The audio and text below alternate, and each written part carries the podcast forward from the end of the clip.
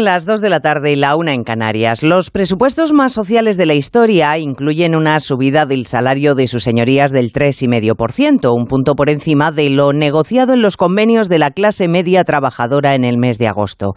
Ha dicho la ministra de Hacienda, y tiene razón, que como funcionarios públicos sus señorías tienen derecho a la misma subida pactada para el resto de la Administración. Desde luego que sí, porque la aspiración debe ser eh, que todos vivamos mejor y con salarios justos.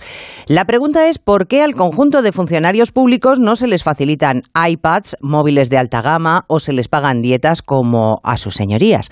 PSOE y Podemos votaron a favor de la iniciativa en la mesa del Congreso. PP, Ciudadanos y Vox se declararon en contra de que entrara en los presupuestos porque entendían que en tiempo de crisis había que dar ejemplo. Una crisis que, según apunta el Banco de España, no tiene de momento visos de mejorar.